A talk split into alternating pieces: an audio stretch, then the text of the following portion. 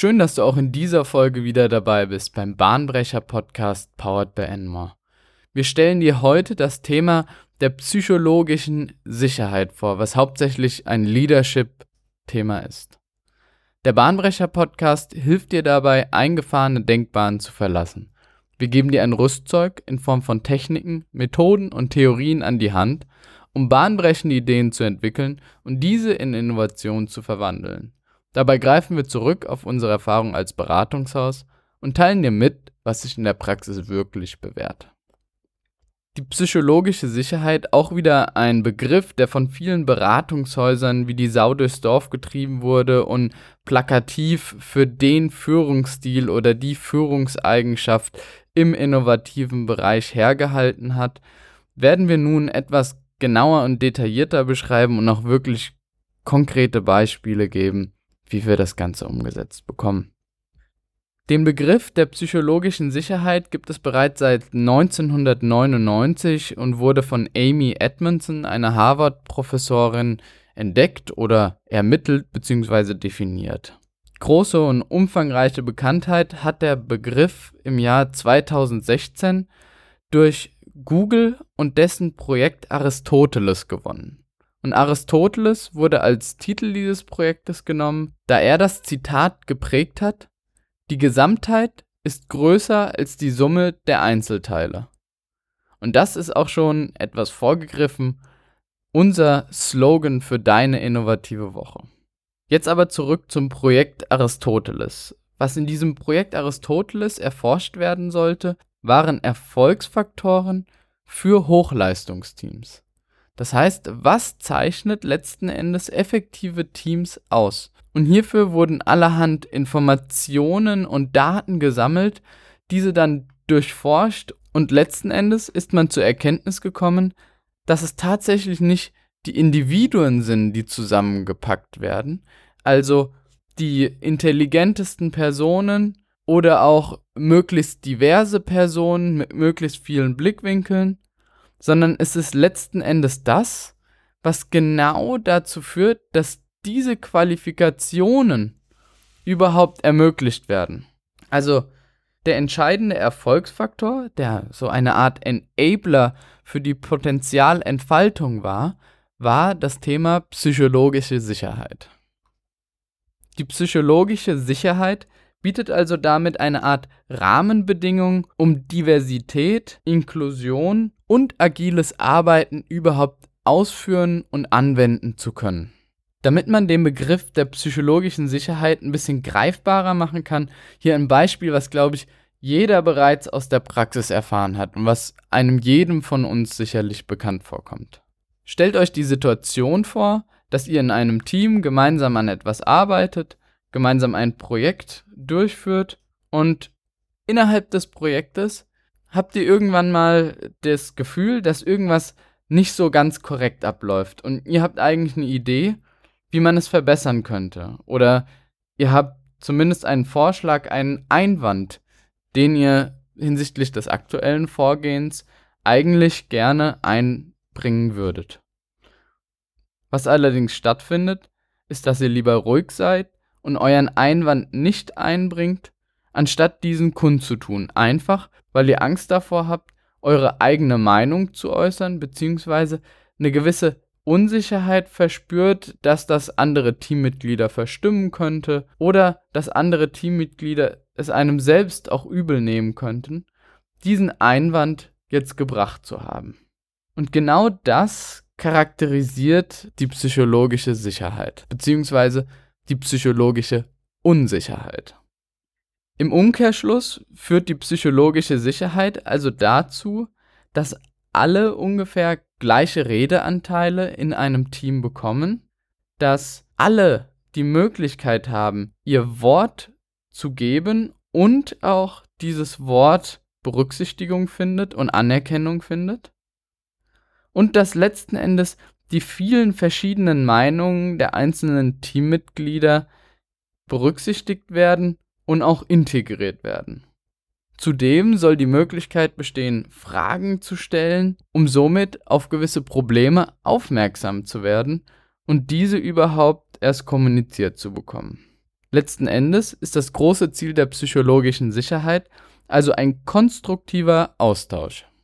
Und insbesondere bei Innovationsthemen, die grundsätzlich darauf basieren, dass ein bestimmter Weg zur Zielerreichung noch nicht bekannt ist, beziehungsweise noch etwas verschwommen ist, ist insbesondere dieser konstruktive und auch kritische Austausch zur Lösungsfindung ein essentieller Baustein. Und genau deswegen ist das Thema psychologische Sicherheit auch im Bereich des Innovationsmanagements von so großer Relevanz. Da es in der Praxis tatsächlich sehr, sehr häufig vorkommt, dass das Thema psychologische Sicherheit keine Berücksichtigung findet, beziehungsweise nicht angewendet werden kann, weil gewisse historische Erfahrungswerte vorhanden sind, beziehungsweise sich gewisse Stile im Bereich der Führung angeeignet wurden, schauen wir uns konkret nochmal an, was tatsächlich der psychologischen Sicherheit entgegenwirkt. Was äußerst schädlich für das Thema psychologische Sicherheit ist, ist der autoritäre Führungsstil. Ich glaube, jeder kennt diese Situation entweder aus dem Studium oder der vergangenen Schulzeit, bei dem es Lehrer gab, die einen für jeden Fehler sanktioniert haben und für jeden Fehler bloßgestellt haben und die einem das Gefühl vermittelt haben, dass sie das Wissen, dass sie das Wissen der Welt verinnerlicht haben und in gewisser Weise von oben auf dich als Schüler, Student oder Teilnehmer herabblicken. Und im Prinzip nur dazu zuständig sind, dich zu korrigieren. Also diese, dieser klassische Führungsstil, der noch oftmals zu finden ist, der Überwachung und nicht der eigenen Einbeziehung der Mitarbeiter.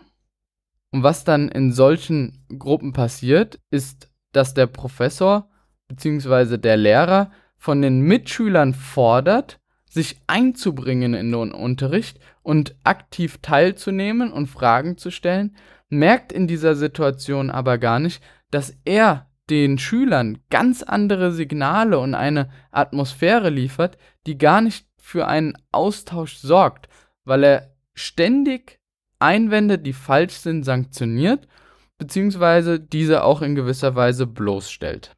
Und hierbei gilt es dann, ein gewisses Fingerspitzengefühl zu entwickeln, wie man in der Interaktion miteinander umgeht. Im Umkehrschluss sollte es auch nicht das Ziel sein, jeden Einwand als besonders positiv oder als korrekt darzustellen, sondern die kritische Auseinandersetzung mit Kommentaren ist definitiv gewünscht. Hierbei sollte allerdings, wie schon vorhin benannt, ein gewisses Fingerspitzengefühl an den Tag gelegt werden. Damit genau der Aspekt, der anfangs beschrieben wurde, nicht eintritt, dass man lieber nicht sagt und nicht kommentiert, als etwas Falsches zu tun. Ein ähnliches Beispiel zum Thema psychologische Sicherheit ist das Formieren neuer Gruppen. Wir nehmen uns mal das Beispiel einer Stadtführung, Museumsführung oder auch einem Vortrag bzw. einem Workshop. Wir haben in allen eben benannten Gruppierungen Personen, die sich in der Regel vorher noch nicht gesehen haben. Und ich glaube, jeder kennt die Situation, dass dann von dem jeweiligen Stadtführer, Museumsführer oder auch Referenten in Vorträgen eine Frage gestellt wird und sich bei dieser Frage vorerst keiner traut zu antworten, bis dann letzten Endes einer die Hand hebt, eine Frage stellt oder die Antwort liefert und woraufhin dann mehrere weitere Fragen ins Rollen kommen. Und dieser Moment des Schweigens, bevor diese erste Person diesen initialen Schritt gemacht hat, und im Prinzip dafür gesorgt hat, dass psychologische Sicherheit in der Gruppe eintritt, war genau dieser Moment der psychologischen Unsicherheit. Wir können also daraus ableiten, dass es gewisse Faktoren gibt, die zur psychologischen Sicherheit beitragen. Und diese Faktoren können sowohl von Führungspersonen als auch von der Gruppe kommen. Genauso kann genauso die Gruppe als auch die Führungskraft als Restriktor für die psychologische Sicherheit wirken. In gewissen Studien ist man sich allerdings einig, dass der Moderator Schrägstrich die Führungskraft in Teams der Hauptfaktor für das Thema psychologische Sicherheit ist. Wir schauen uns jetzt mal an, wie wir diese psychologische Sicherheit überhaupt erzeugen können. Und dabei wieder im Kopf das Beispiel der einen Person, die den ersten Schritt macht und dann anderen Personen das Gefühl gibt, jawohl, ich kann mich auch trauen, eine Frage zu stellen. Und genau diese Position sollte dann der Moderator bzw. die Führungskraft einnehmen. Und die Lösung des Ganzen ist nicht plakativ in die Runde zu sagen, es gibt keine blöden Fragen, sondern der Umgang mit dem Thema psychologische Sicherheit ist schon deutlich tiefgründiger. Was Amy Edmondson aufgezählt hat, sind drei verschiedene Faktoren, die zur psychologischen Sicherheit beitragen. Der erste ist, dass man die Arbeit als Lernaufgabe oder Lernproblem definieren sollte. Das heißt auch, dass keiner vollkommen ist und keiner die Antwort auf ein Thema bereits weiß, sondern alle Teilnehmer sich in einem Lern- und Entwicklungsprozess befinden. Der zweite Punkt ist, die Fehlbarkeit von einem selbst auch kundzutun. Das heißt, zu veröffentlichen, wo man selbst Fehler gemacht hat und wo man selbst ungenau bzw. fehlgelegen hat. Und diese Fehler auch selbst sich eingestehen zu können, das bedeutet auch als Führungskraft vor dem gesamten Team stehen zu können und seine Schwächen und Herausforderungen kundzutun.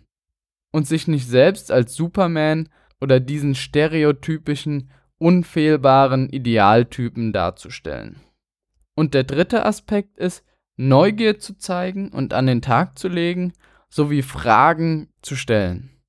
Zusammenfassend kann man also sagen, dass Soft Skills wie Empathie, Offenheit und Neugier letzten Endes einen größeren Beitrag zum Teamerfolg und zur Effektivität von Teams hat als Hard Skills, also die klassischen Qualifikationen und Auszeichnungen, die gewisse Teammitglieder mit sich bringen.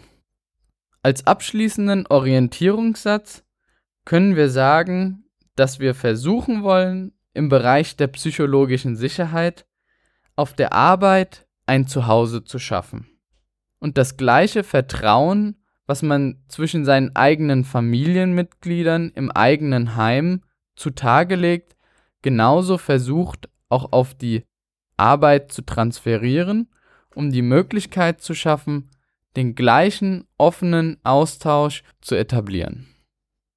Damit sind wir wieder am Ende des Podcastes angekommen und frag dich doch mal selbst, ob du eher von anderen als Person wahrgenommen wirst, die zur psychologischen Sicherheit beiträgt und ein gewisses wohliges Umfeld schafft für einen offenen Austausch oder eher eine Person, die in gewisser Weise als eher schroff, stark analytisch und rational wahrgenommen wird.